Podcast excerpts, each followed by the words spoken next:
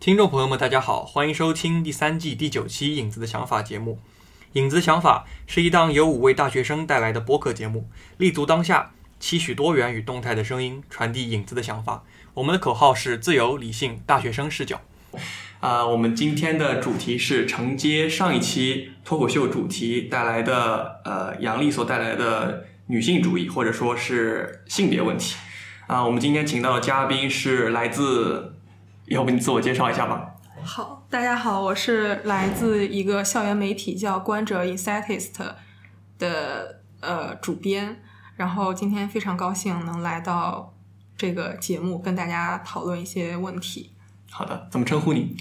啊、我叫我的笔名是老六，你们可以这么称呼我。啊，好的，谢谢老六。好的，那我们还是按照惯例啊、逆时针进行一下自我介绍。Hello，大家好，我是常一和。大家好，我是张刀。大家好，我是 Eva。好的，那我们首先节目的一开始呢，首先回顾一下上期节目所提到的，在脱口秀大会这一档呃新兴的娱乐节目在中国爆火之后呢，有一个呃比较独特的脱口秀演员，名字叫杨笠，给中国的互联网或者说是舆论社会带来了一些不一样的东西。这就是对于男女性别关系的讨论。那么具体是一些什么事情呢？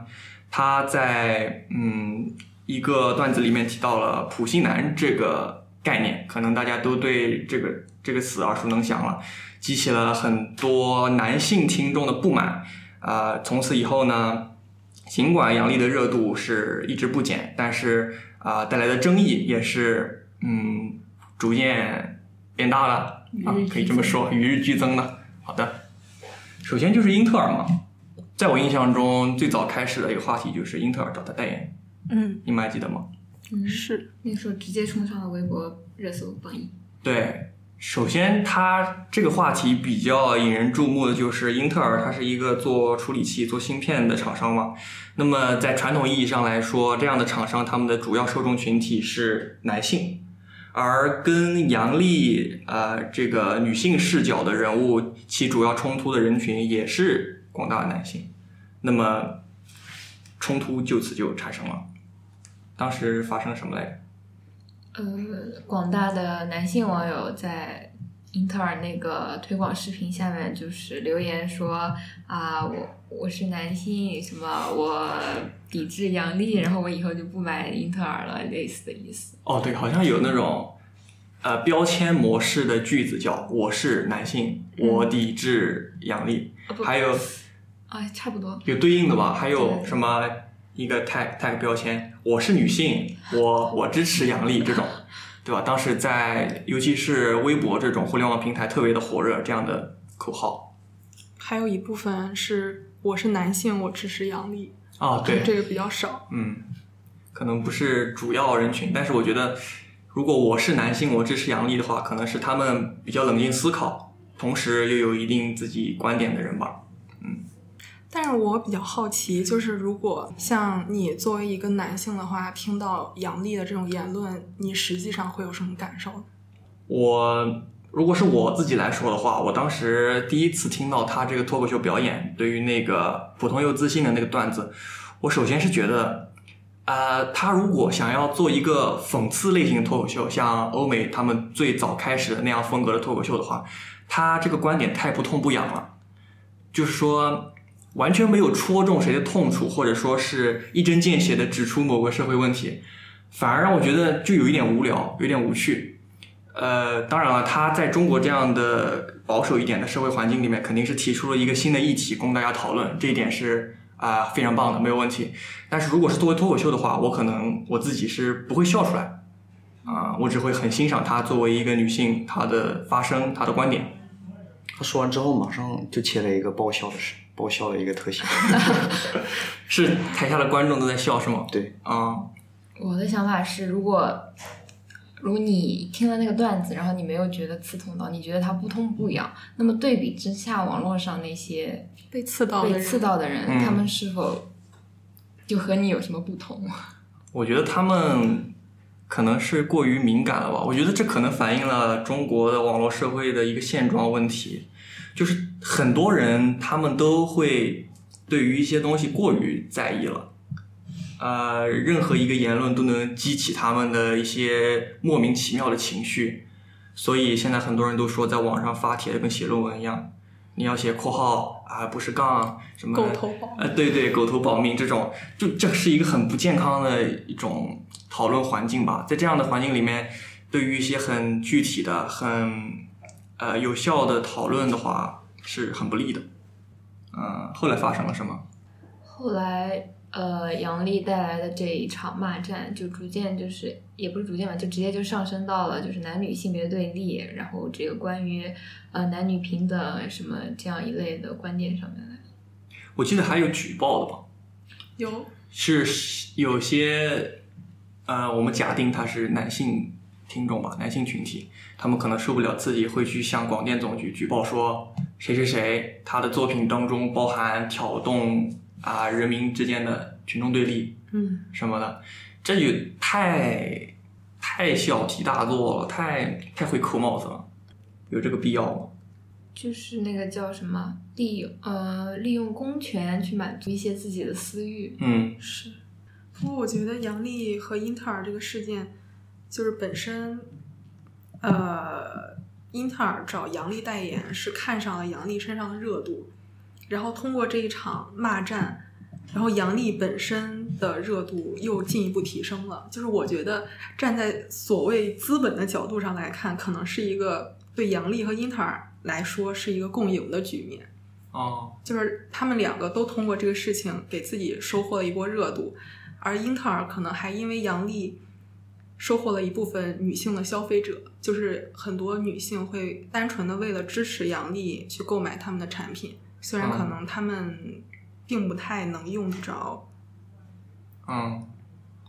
可能是一种商业手段，或者是怎么样。嗯，我也不知道他是他们的 market，他们的市场部门是经过深思熟虑做出的这样一个决定呢，还是一抛一拍脑袋？我觉得想做就做了，反正最后看起来的话，这还是一个比较成功的营销策略。是不是最后广广告被撤掉了？撤了吗？不清楚，没有了不清楚。如果被撤掉的话，会不会是一种反向的手段？就是之前不是好多人留言说，你再请他代言，我就不买英特尔。然后就若是撤掉之后，那不是也更如了他的意了吗？热点也收获到了，哦，群体也保留到了，嗯也有道理。哦，这是一盘大棋。是如果是这样的话，商业手段挺厉害。那我感觉可能就会引发一个我刚刚也提到的，我们现在的中国的互联网环境的问题，好像太容易就产生这样那样的对立。之前，首先我们刚刚说的男性和女性对立，这可能是现在最热的一个了。如果除此以外的话呢，其他的对立也动不动就被你挑动了，比如说，呃，地域，对地域之间的对立啦，还有收入差异，比如说经济条件的呃对立啦，比如说有些人赚的多，我就说他是资本主义，我说他是资资产阶级，然后我挣的少，我就是工人阶级，我就要把他们打倒，什么乱七八糟的，嗯，怎么说呢？也是引发了我们对更大的一些环境的思考吧。确实现在的网友都不太理性，就是在面对一些问题的时候，可能他们只是在发泄自己的情绪，就是并没有站在问题的本身进行思考，就是真正的想表达自己的观点。然后又有一部分人呢，他们本身也没有思考的空间，就他只是有一个人提出了一个比较呃尖锐的想法，然后他可能觉得嗯有道理，然后他就去跟，就是有一种跟风的现象。这也是网上有一些呃有一些所谓的叫什么公关公司吗？就是营销号，他们啊，会为了制造热度来盈利，然后就故意挑起一个话题，然后引发网友的争论，然后这样实际上他们是来靠此获益的，就是网友反而成了，就是网友以为自己在讨论一个什么问题，实际上成了他们工具是吗？对赚钱的工具。嗯，那其实我感觉这可能跟网友的平均的表达能力或者说是学识也有一定关系，因为我们现在的传播手段更加丰富了嘛，可能一些人以前有一些人他们很难获得表达自己的方式，像手机这样东西，以前它的价格是比较高的。那么有一些人，相对是收入比较低的一些人，他们可能没法寻找自己在网络上发言的机会，或者说是工具。那么现在都普及了之后，可能越来越多的人，几乎是所有的中国人，他们都会，呃，在互联网上发表自己的意见，或者更多的是表达一些情绪或者怎么样。那么我们就能看到，呃，更真实的中国社会是一个怎么样的情况？也许不是我们想象的那样，而是有很多人他们看见一个话题，呃，有一些情感，呃，或者说是情绪，我没有认真的考虑过，我想什么我就直接说了。而且大家在网上就是也没有真实的身份，就是之前不是有一个很老的话嘛，就说。什么？你也不知道在对面跟你对骂的是猫还是狗啊？对，就是如果在现实生活中，大家可能碍于面子或者说身份的约束吧，大家不会发言的这么随意，也不会这么想到什么就说什么。但是在网上，可能因为就披了一层马甲，就是也不知道你是谁，就我想说什么就说什么，所以就会比较随意一点。我上回听到一个段子说，互联网的魅力就在于。嗯，你永远可以在线上花四十分钟和对面的一个人对骂，然后赢得一个小学四年级的学生。就是，嗯，你永远不知道对面跟你讲话的是一个什么样的身份，是吧？嗯嗯。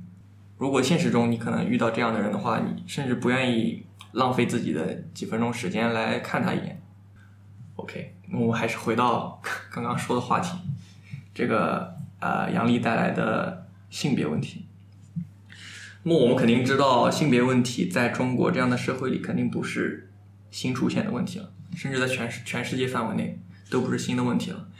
啊，可能在我成长的我成长的经历里面，很少遇到过，就是说像传统意义上的重男轻女这样的现象。你们有经历过吗？那都是在那种。太太辈的传说里面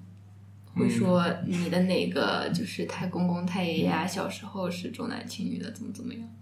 在现实生活中几乎很难见到说是有这种情况的家庭。嗯，我感觉就是现在重男轻女这种现象，就是从显性变成隐性，就是大家很少会有长辈就直接。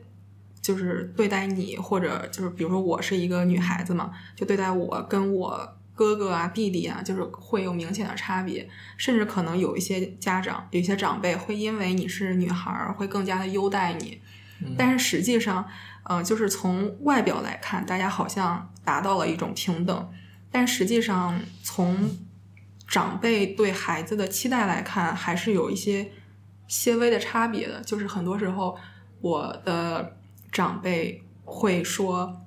嗯，你是一个女孩子，那你在未来的职业选择上，可能就不要太去选那些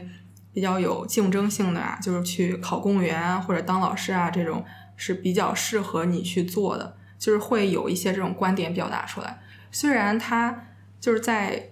就是实际生活中，我跟我身边的男性的同辈不会有受到区别对待。”但是在这种期望的问题上，我觉得是有一定差异的。那这种差异反映出来的，还是一些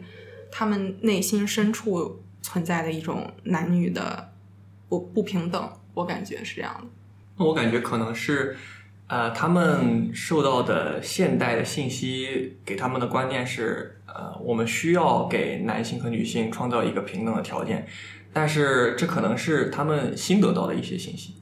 呃，他们知道这样做是对的，或者说我们应该朝那个方向努力。但是他更早的时候，比如说他在上学的时候，或者说他在刚刚工作的时候，呃，在那个年代，他们接收到的信息就是呃很明显的，我们要更加偏向男生一点，因为男性他们的体力更好啦，或者说更有精力啦，嗯，那是一些更传统的观念，已经在他们的心中或者是脑子里面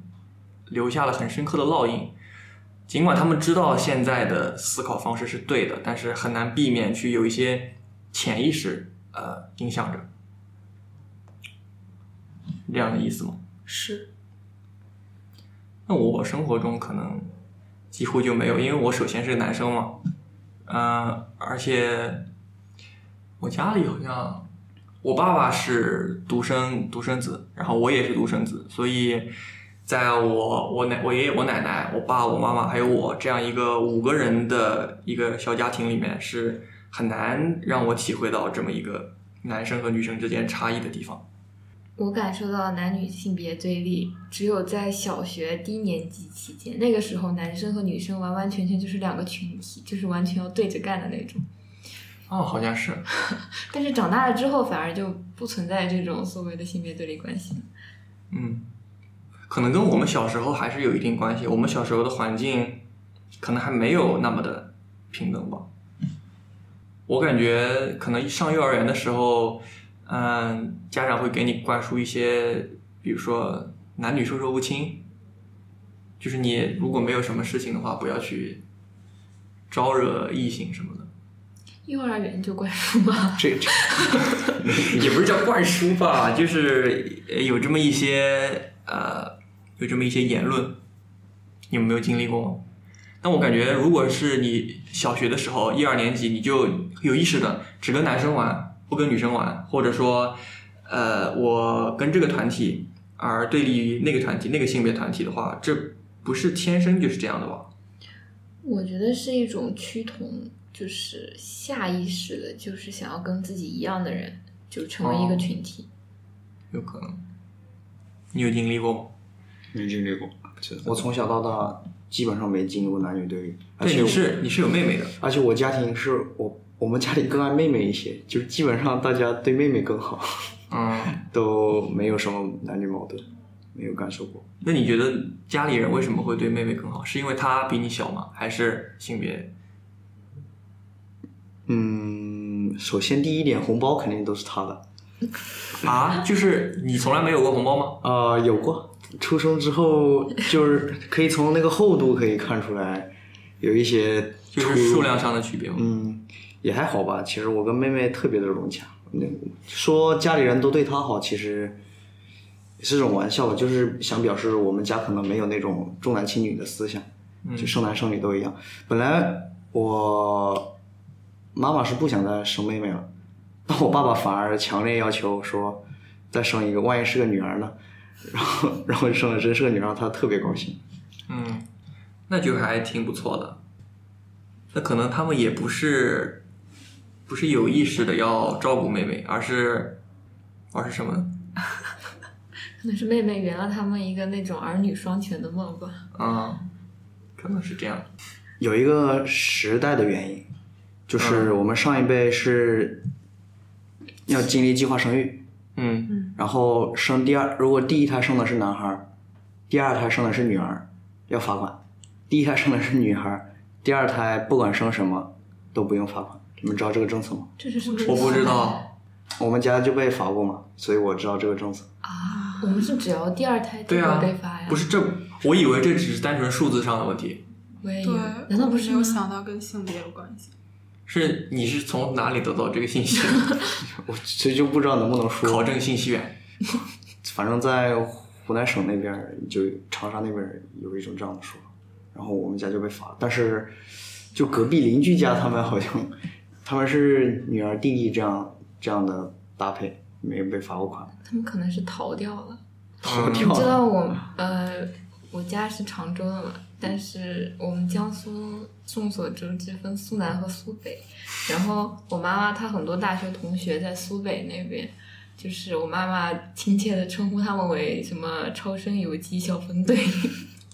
就是他们会从他们那个家乡逃到我们这儿来，就是生一个妹妹或者生一个弟弟，然后反正经过那个时候还不是很严嘛，经过各种操作之后把户口再上回去，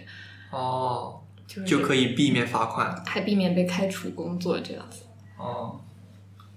我以为我一开始听到正道说计划生育的时候，我以为的问题是因为那个时候只允许生一个，所以大家都希望生男孩，因为啊、古代的不是古代，就是以前的嫁娶观念嘛，嗯，男生的话就会留下更多的东西，养儿防老嘛。对对对呃，如果是女生的话，你可能就会嫁走，传统意义上的。那么你可能把她培养到结婚的年龄，你就什么都失去了。对，就是以前这种想法太重了，我觉得一下让一下让那么多人直接一下改过来，太困难了吧？只能通过慢慢的教育，一代一代的变得更加平等化。嗯，你们对嫁娶这样的这样的传统习惯是怎么看的呢？现在很多人都还是持这样的一个观点吧，就是说，如果我生了女儿，就应该去别人家生活；如果我生了儿子，那么我的儿媳妇会来我们家生活，这样。我是觉得这样的观念存在已经没有太大的必要了，因为以前存在这样观念，可是可能是因为交通不方便，然后隔的地方比较远，你去了那边可能就是这辈子就回不来了。但是现在，现在而且再说了，一个小家庭都是独立出来生活的，不存在说跟这个生活跟那个生活的这种情况，嗯，交通又方便，想去哪儿就去哪儿。但是我觉得可能在呃现代化一点大城市，这样的问题又重新出现了。比如说我在北京，那么我如果是有嫁娶观念的人，我就不用自己买房子。哦你没有想过吗？如果男方家里是北京的，啊、我就不用自己再奋斗，那我就可以直接住到他们家去。这在大城市里面是相当重要的事情，应该。确实，现在好像是有一些这种观点，而且好像就包括一些嗯，生家里有男孩儿，就是父母会想要，因为以后孩子结婚肯定会女方会住进来，所以就想要给一定要给儿子买一套房。那相对来说，有一部分家里是独生女的家庭，就会想说，反正以后女儿要嫁出去，那我也不需要给她就是买房啊，或者置备这种硬资产。但是我感觉现在，呃，在现在这个时代里，好像一部分女孩子也会觉得说，呃，因为我想要有一个底气，就是以后如果我跟一个男男男人结婚之后，不要因为我要住到他们家里去，然后我就丧失了一部分话语权，嗯所以他们会想要在进入婚姻之前为自己呃置备一套房产或者是一些这种硬资产之类的东西。嗯但是其实我感觉我身边的一些例子都是小家庭独立出去生活，我感觉也是比较多的。但是后来，嗯，我也从我的室友那里了解到一些现象，就是在一些地区还是像这种呃嫁出去和男方入赘的这种观点是非常严格的，而且区分的非常就是有有严格的界限。是哪里呢？比如具体的地方吗？江苏，我跟艾爸两个人我跟倒艾爸两个人是江苏的。我当时我爸有开过玩笑，我妈问过他，如果女儿到时候嫁人的时候你舍不得怎么办？我爸说嗯那就招女婿啊，然后有过这样的玩笑，但是感觉其实要真说身边有这样的例子，倒倒还真没有。但是这个招女婿或者说是嫁出去，他的这个衡量标准或者说区别是什么呢？就是说住在哪儿的区别吗。对，对，住在哪儿，尽管是像我们刚刚说的，交通更加方便了啊、或者说探望非常的可以及时，可以及时的拜访或者探望，但是你大部分的时间肯定还是待在你住的地方，这一点是没法改变的。就哪怕是你，比如说男方和女方是不同的城市，那么你呃女生还是嫁到另外一个城市去，即使是不跟他们的长辈住同一间房子，呃，自己出去住，但是住的是同一个城市的话，那么跟你原来的原生家庭的关系肯定也是完全不一样。嗯，是，对吧？对，呃，在我看来的话，像像老六同学 刚刚说我们江苏有这样很严格的要求，我觉得好像也也也有一点表现，在我的上一代，或者说是我的同辈，我的年纪大一点的哥哥或者姐姐，他们可能也会遵循这样的惯例。啊，确实在，因为在江苏内部有一条很明确的，怎么说呢？不好听点叫鄙视链吧。嗯，可能苏州叫除了苏州以外的人都是江北人，呃，无锡叫除了苏州无锡以外的人是江北人。朝那个扩散是吧？对，对对就是觉得自己一定要在，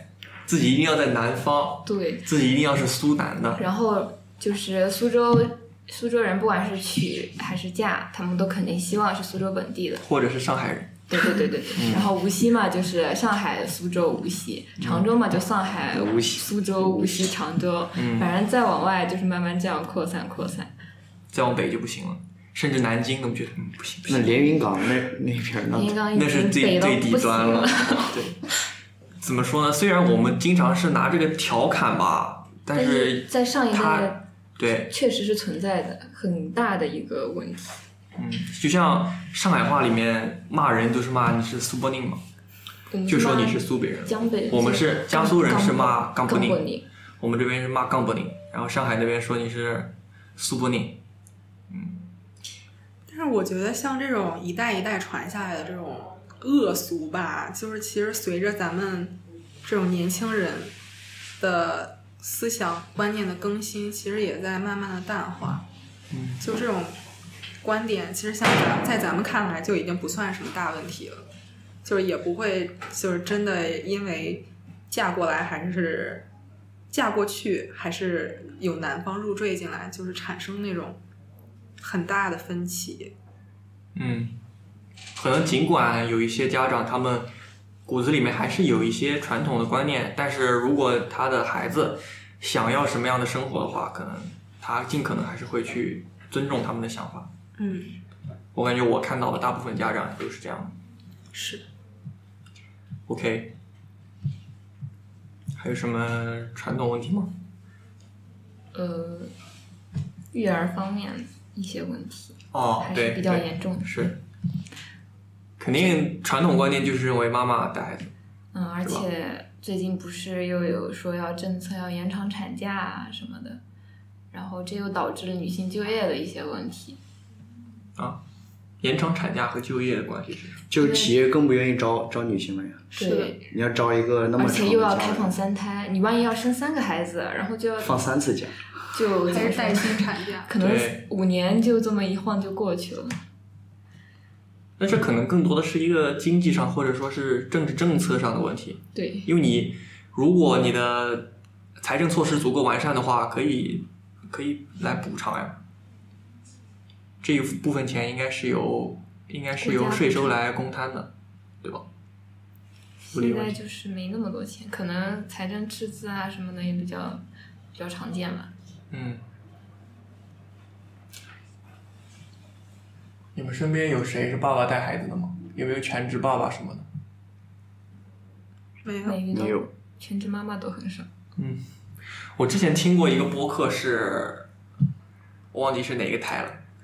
哪个播客？他们呃那天聊的话题是成为波伏娃，有一个有一个成为波伏娃这本书的译者，他在那个节目里面就说到，嗯，说到我我当时我我说的我是那个作者是那个译者，我当时在生孩子的时候，嗯，我就放弃了自己很多的工作来带孩子嘛。这是传统意义上女性要做的一件事情。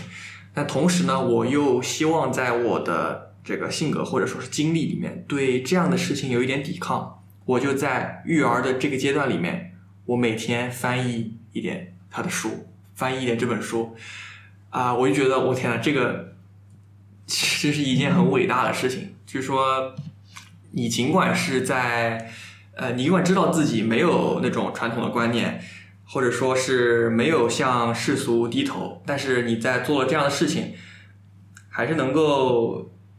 哎，我也不知道我要说啥了，还是能够做出一些抵抗吧，我觉得还是挺了不起的。但他后来又说到了让我更觉得震惊的一件事，他说我能完成这样的作品，就是我能够在这个阶段完整的翻译完这本书，可能还是多亏了我的丈夫，因为我的丈夫那个时候辞职，做了全职爸爸。我觉得这已经不是抵抗了。对，就是尽管是她她的丈夫都已经做了这样的努力，她还要嗯做出这样的决定的话，我觉得太了不起了。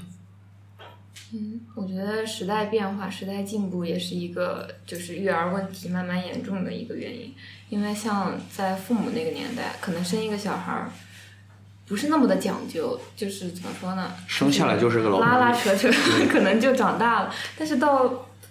就是越来越往后吧，就是养一个小孩需要耗费的精力、呃时间、呃包括钱都越来越多。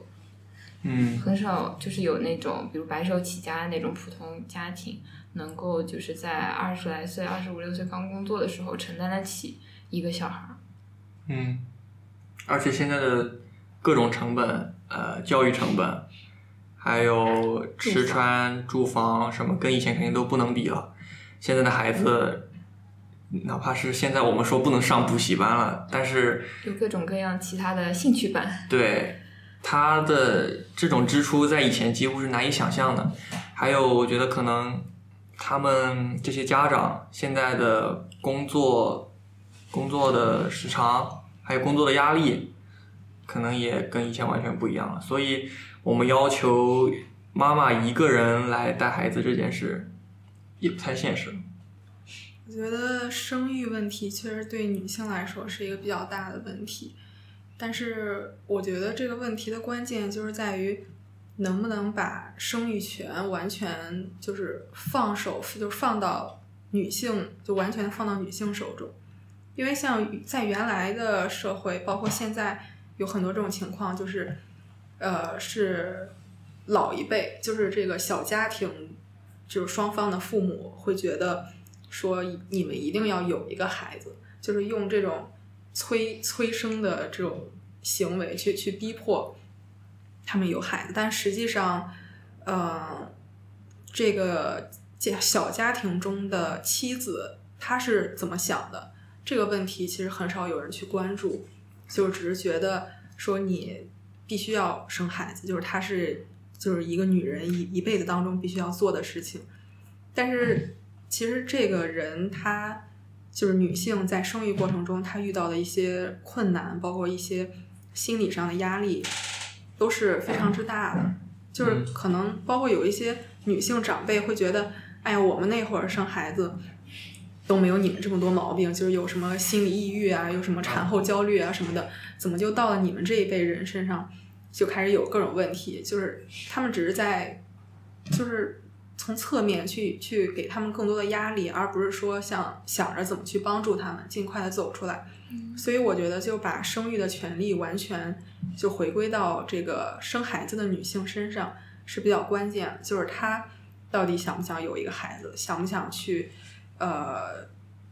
就是经历这些困难，包括她可以去评判她的家庭，就是她的丈夫，包括。他们的父母能不能给他们提供一个相对安嗯安全、健康，包括舒适的养育孩子的环境？我觉得这是比较重要的。嗯，如果其实我觉得作为一个那种呃，就是到了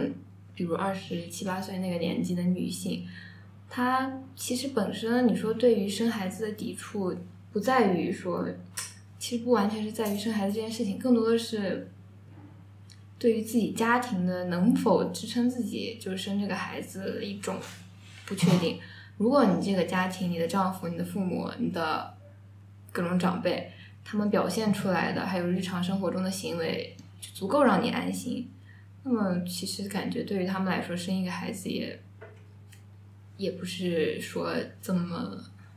这么让人抵触的一件事情。你的意思是说，呃，在这个母亲她决定是不是生孩子的时候，她可能在想的是，啊，自己能不能够对将出生的这个孩子负责，能不能为他提供一个相对安全稳定的环境，是吗？对，呃，就是提供这样一个环境，光靠一个母亲肯定是不够的，她需要一整个家庭的努力。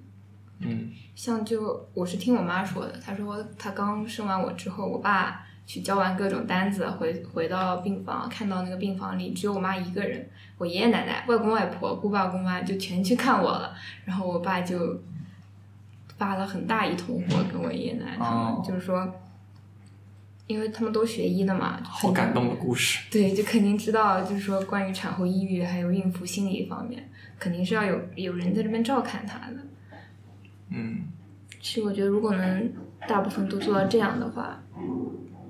肯定是不会后悔，说不会说不会后悔生这个孩子吧。嗯，OK，育儿还有啥？要不传统传统问题就聊到这儿。好，下面是现在遇到的一些其他的问题，我们就聚焦到现在这个时代环境下，比如说产生的新问题吧，就是呃，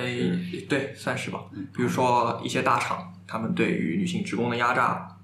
啊、还有之前之前有那个挺多的陪酒的问题，阿里巴巴，嗯，还有那什么狼性文化，对，你们知道那个陪酒的吗？他是什么？一个领领导要求一个员工陪酒，陪他喝酒还是什么？是那个那个女员工，她跟几个几个同事去出差，只有她一个是女生，其他都是男生。然后回来之后，她就发现自己醒来之后，自己昨天晚上被强奸了。哦，这样。你们不知道？嗯，知道这个事儿。类似的新闻有点多，我不知道具体是哪一个。对，反正就是这样的事情很多嘛，还拿了那个拿了那个单子在他们食堂，就是、啊，发对，嗯，因为没有人在意这件事，可能他们公司内部的氛围是默许了这样的行为，或者说把它定义为酒后乱性。对，可能是认为他是无理取闹。啊，你说的是男是男的还是女的？他们两个就把他们两个这种行为定义哦为是一种酒后的一种你情我愿吧，可能。对，这很明显是在嗯偏向男性了。是是吧？因为在这种事情里面，女生肯定是弱势，所以如果你想要假装表现的中立，或者说是两边都不站的话，那其实你是站男性。嗯。那么，那这个问题它是，因为因为什么呢？或者说是，因为啥？不知道，可能他本来就是这样。传统观念就是这样，他们只是没有改而已。就很无力哦。其实我之前一直觉得，像这种现象可能只存在于一些，比如说商业的酒局，或者一些比较就是利益，就是会有利益存在的那种酒场里。但是我后来发现，就好像不只是在商业圈子里，包括像一些学术圈儿，他们那些所谓的大佬聚会聚餐，都会叫一些呃女学生或者说女同事过去呃陪酒，就是好像就这个问题，好像也经常作为脱口秀调侃一个场景出现。就我其实也很难理解这种现象，就好像有一部分男性觉得这么做是一种很有面子的行为。但是让我很气愤的事情，今天中午刚刚有一个同学跟我说的，就说他们他之前那个学生组织，就不说哪个，就是他们出去聚餐的时候，就要求学弟学妹去给年长的一些学长学姐去敬酒，然后关键这个其实也就这样吧。然后在某一个学妹去跟那个学长敬酒的时候，那学长就一直压着她酒杯不喝，然后让那个学妹就一直在旁边说话说好话怎么样的，去敬他的酒让他喝。我觉得这件事情太恶心了，就非常的气愤，我很难想象，只是在我们区区大一到大四这个阶段中的一个学生组织就会出现这种情况。你这要是放到真正的官场职场，那得多严重啊！我都不懂，只我们都是学生，他竟然会出现这种情况，我天，我都有我都有画面了。真的很恶心。我之前还看到我，嗯，就前天晚上吧，我跟他们去去吃去聚餐的时候，他们给我大二的，就现在大二，他们刚军训完嘛，给我看了一个教官抖音，你们有听说过吗？没有，喂棒棒糖，啊，没有，一个教官呃肯定是男生啊，男教官，然后呃面前都是站军姿的男生女生穿军装的，他就拿了一些棒棒糖自己买的，然后把那个包装纸剥开了，来喂站在里面的女生，他有病吧？为啥呀？你也不能理解是吗？我都不知道为什么。这也太上一次我们军训的时候，我们是女生单独一个方阵，然后有一个其中他训男生的一个教官，经常就会跑过来对着那个女对着我们女生方阵在那边唱那个粉粉红色的回忆，就那个夏天夏天悄悄过去那个，哦 在那边一直唱那种歌，就很奇怪。我还听说有教官什么看哪些女生长得好看，就经常把她叫出来跟她聊天什么的。这种，其实我是听说，也不是说侮辱教官这个行业吧，就是长久以来，呃，就是一些老师啊或者一些长辈告诉我们的是说，教官就给我们军训的这些教官，他普遍的包括文化水平也好啦，他以前的部队的正规性也好，都是没那么没那么好的。所以我觉得这就是有一个问题，就是为什么处在低，就是层次比较低的一些男性，能够对我们这些所谓就是好像我们是大学生，所以好像是素质要比他们高一些的女孩子，就是很随意的做出来这种事情。所以我觉得就是社会赋予了男性一些呃比较高的地位或者说权利，就是或者说有时候他们也不是真正的有地位或者权利，嗯，他们可能自以为是这样的，对，也可能是环境使然。他们然后利用了，比如利用了呃女性就是天生的这种怎么说呢？可能胆小，或者说是什么，他们很很少会就是因为一些一些就是一些小的小的吃亏为自己就是去发声啊，或者去嗯，维权啊这样。对。那么其实我们如果作为男生的话，要做的就应更应该是，呃，保护这样的一个群体吧，而不是去利用。其实保护倒是保护，甚至都有些过了，只要不、不能欺负，对就不能做出过分的事情，尊重啊，对，尊重，尊重嗯，就不要因为对方是女生，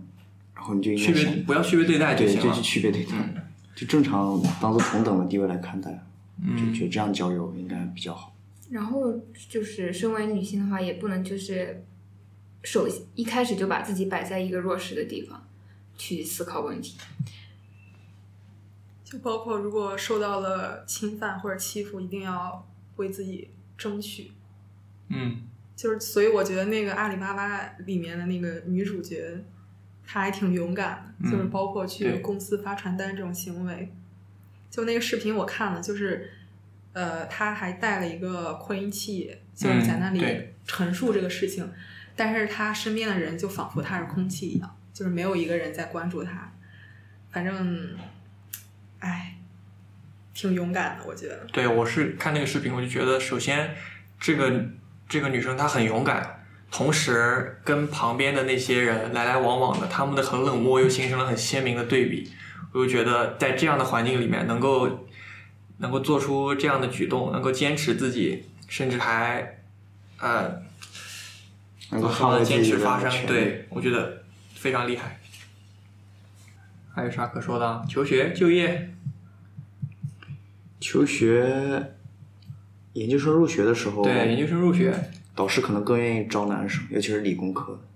就是有一些，嗯，其实大家说到研究生倾向于招男生，可能大多数会想到一些理工科，就是觉得男生能干体力活儿，然后包括跟老师在交流的时候会比较思维比较直，然后老师在带学生的时候会比较方便。但实际上，在一些人文社科类的专业里，呃，也会存在，就是因为本身学习那些科目的女生会偏多，那老师会想要为了平衡性别，就是给少部分报了那些专业的男生以优待。嗯，就所以在这种情况下，好像女生无论是在社科，就是工科、理工科方面，还是在人文社科方面，都会有一些劣势，或者说就受到一些不平等的对待。嗯，比如说报这个专业的有五个女生，两个男生，但是我只招一个男生和一个女生。那么你好像看起来这个数字是很平均的，但是实际上很明显的对哦，你是偏向男生。就是没有把他们放在一个平等考核的环境里对去对待。先从去性别上，就女生已经输去输失去了一部分机会。对，在这个基础上，你再做你自己的努力。嗯是。近两年我不知道大家有没有察觉，就是新闻里带男女的社会新闻变多了。嗯，比如什么，我是在那个长沙的货拉拉司机司机拉那个女生跳楼，就是跳来跳跳车车了，嗯，那个事儿开始，然后就经常会看到一些什么女生，什么独立的女性去做一些社会什么，但是那些司机啊什么的就不敢接。然后之前不是高速路上一个常常德的女子吧，要去武汉，打了一辆的，然后坐在高速路上，突然就拿出匕首捅那个司机，你们知道吗？啊，哦，我知道这个，哦我看到过。然后突然拿出了一个小刀什么的，就就开始刺那个司机。但是这件事一下就过去了，但我就觉得可能这么过去真的好吗？好像这件事好像一直在变多，就是不是也是由于新媒体它引起了一个这样男女的问题，然后导致这个问题从很小发被扩大化了。嗯，因为我们现在看新闻的渠道就是微博嘛，嗯，因为微博它那些号都有自己的 KPI KPI 需要完成，那么他们就会挑这些热点。热点高的呃容易引起争议的东西去放上去。哎，我觉得有时候一些社会事件，它可能它本身并不带性别色彩，比如说在街头有两个人打架，一个人把另一个人打伤了，对吧？那我如果我新闻里面写一男子在街头把一女子的什么呃什么打伤了，然后同时同时又带一些什么打码的图片，说啊、女子衣冠不整，什么这种，那么他很明显就会在这样的环境里面激起更多的话题，或者说是阅读量也好，讨论的热度也好。那么可能也就是因为这些媒体他们在故意的去博取、去蹭这个热点吧，是吧？是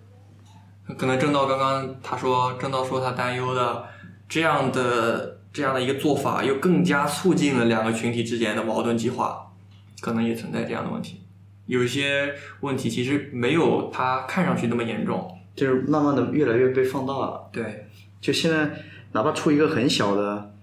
就举个例吧，就比如什么，前几天又看到一个很小的新闻，就是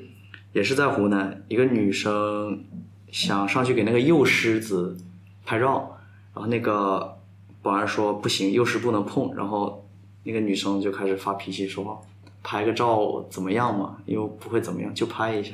然后就被架走了。然后那个下面又有好多留言，就说什么你看你，这就是你们人类高质量女性。然后，然后那个评论的下面还有评论，就是又去反击，然后不断反击，感觉又在扩大化问题。对，有的时候明明它只是一个人的问题，然后直接就会变成这是你们女人、你们男人。我就想，这这难道不是视频中那个女主的问题吗？嗯，在场其他女生也没有这么做呀，对，就被上升到女性这个群体了，就问题越来越大，嗯，不太好。还有他们有的时候就完全不是说什么为了女性争夺权益或者为了男性争夺权益这种事情，就仅仅可能就是为了一个标题，什么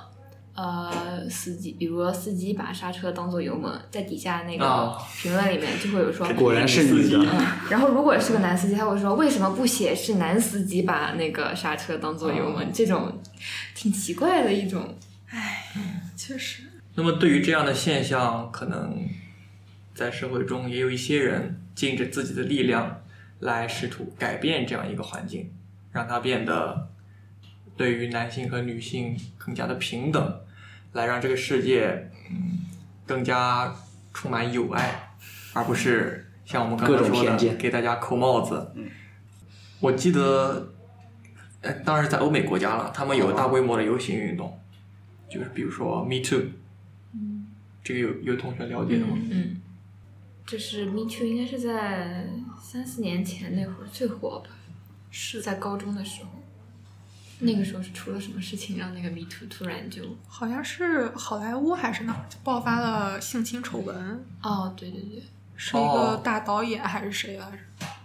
嗯对，然后那些女星就是一起上了一个杂志。那么后来就是在欧美国家更加常见的这么一个示威的方法。我觉得好像也是从那会儿，就是国内开始变得对男女话题更加关注了。哦，我这查到说，女星艾丽莎·米兰诺、控诉其制作人，阿丽莎·米兰诺等人，二零一七年十月针对美国金牌制作人哈维·维恩斯坦性侵多名女星丑闻发起的运动，呼吁所有曾遭受性侵犯女性挺身而出，说出惨痛经历，并在社交媒体贴文附上标签，借此唤起社会关注。然后我印象最深刻的就是 Lady Gaga，就感觉啊，他每年都要说一次，他十九岁还是十八岁那年的那个经历。嗯，一开始是觉得他很勇敢，很那个什么女性表率之类，但是到后来感觉就他的行为就慢慢变变味了，也是可能是我以就是以一种比较恶毒的想法去揣测他。你觉得是跟杨笠一样是商业化行为吗？我觉得他不能说跟杨笠一样吧，就是说他可能就是在利用这个事情去为自己，比如说建立一个什么人设啦，或者说是吸引大家的眼球啦，这种，就是觉得我觉得利用他自己的一个伤疤来做这种事情，如果是真的的话，我觉得是挺挺挺可怜的一件事情。其实我觉得像 Me Too，包括就是欧美其他一些那种大规模的活动，它也是有好有坏。我感觉，就一方面，它可能确实给大家带来一些思考，就是把这个暴露了一些问题，但实际上，我感觉它更像是一种，呃，偏向于表演的形式，就是它让大家，就是让这个事情的热度变高了，但是它实际上对没有得到真正的解决。对，它甚至还会让一些，包括会让一些女性的处境更加困难，就是在这种环境下，甚至有可能会让一些男性受到不平等的对待，就包括可能之前呃呃男女之间产生就是争执，大家可能就是就事论事，但是男女话题这个被就是变得火了之后，可能就是女性就会说一些啊，你你作为一个男的，你就就得让着我啊，或者怎么着，就是会给男性去扣帽子，就是让一些事情的真实性和公正性就是受到损害。嗯，我感觉这样大型的呃抗议活动吧，可能也有一些其他的，就是范围比较大的活动，嗯呃，可能会带来一些偏见或者说是刻板印象，因为你很难保证里面这个这么大型的活动里面每一个人他都是理智的，他都是代表这个活动他最开始的这么一个观点。有些人他可能只是我就参加一下，发泄一下自己的情绪而已。那么，呃，如果他这样的一些人，他们做出了不太好的举动，会给那么整个团体带来一些刻板印象。嗯，就像在微博上之前说的田园女权，对，那么现在很多的人就会觉得，呃，我发表一些女权主义，我发表一些女性主义的言论，那么你是不是就是田田园女权？你是来打拳的？是那么他就让这件事情的本身的意义受到了质疑。啊、如果我以后再想表达一个什么相关的观点，就没有人会去在意了，就说那你肯定就是打拳的，嗯不用理他，或者说是值得嘲笑的这么一件事，我觉得这是不太好的一点。嗯就从一个极端走到另一个极端。对，甚至以后大家都觉得这件事不再是一个问题了，觉得是一个儿戏，或者说只是互联网的这么一个不值得讨论的这么一个段子什么的，就不是很好。OK，那我们聊一下之前在建党节的时候获得七一勋章的张桂梅女士。她是在他们的大山深处建立了一个女子学校、女子高中。嗯，我其实不是了解，不是很了解，呃，张老师，可以这么称呼吗？不是很了解。张校长，张校长，我好像好像老六他们的平台，大家可以去看一下，写过一篇文章，叫做在比较早的时候，嗯，就是写过一个关于张桂梅的文章。我们会把这篇文章的链接放在我们的节目详情页中，大家可以有兴趣的话去看一下。那么他主要干了一些什么事情呢？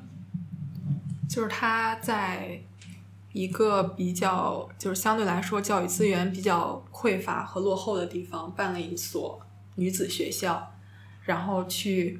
给这个，而且是免费的，为这些女孩子提供教育资源，并且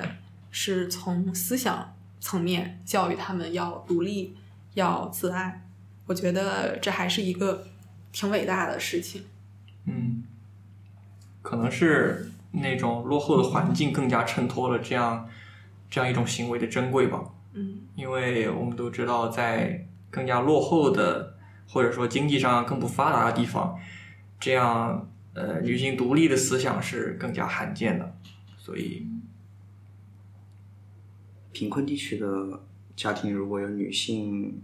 就是子女的话，有女子女的话，就会可能更想让她嫁出去，赶快嫁出去这种思念，因为养不起了，是吧？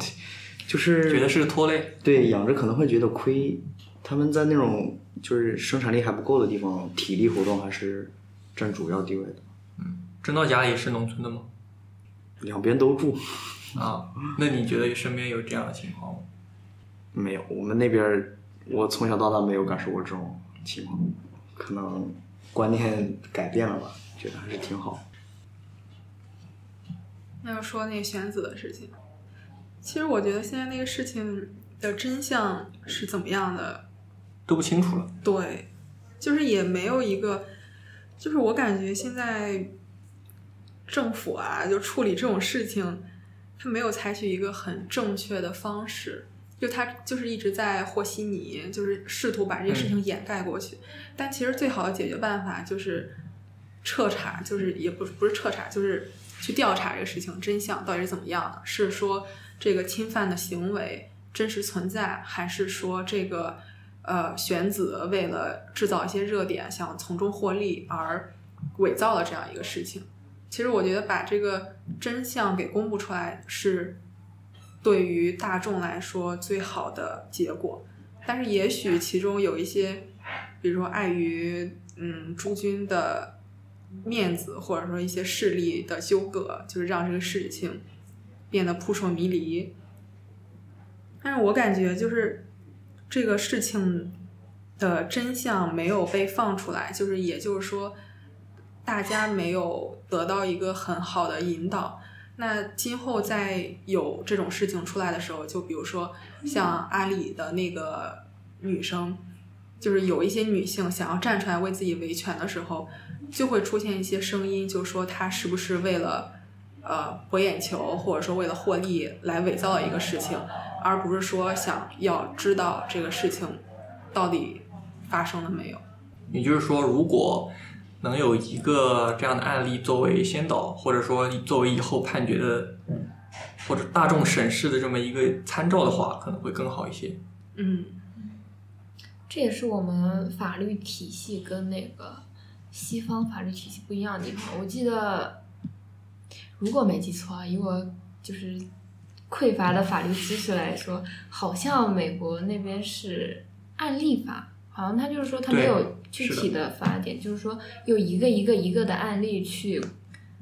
呃，组成他们的法，就是说，你要是判这个案例案，你判现在这个案子，你可以从以前的案例去中去找那种相似的对应的案例，然后对应的去给他判。好像不是说没有具体的文、那个法律，只是他们如果是有相似的情形，呃，他会依照之前那些大法官他们的呃判决的结果来引导现在的这个案件。嗯，好像有一个很出名的，也是女性主义的案件，我忘记是什么其实我觉得最近有一个事情，就是吴亦凡的事儿。啊。那个事情太戏剧了。你们觉得有啥看法吗？其实我觉得他可能某种程度上提供了一个典范，就是毕竟他算是一个维权成功的例子。啊，对嗯他首先是吴亦凡，首先是进去了，对对，但是我觉得他他也是一种误导，就是可能以后女孩子就受了侵犯，她第一个想到的是去曝光这个事情，而不是说去寻求一些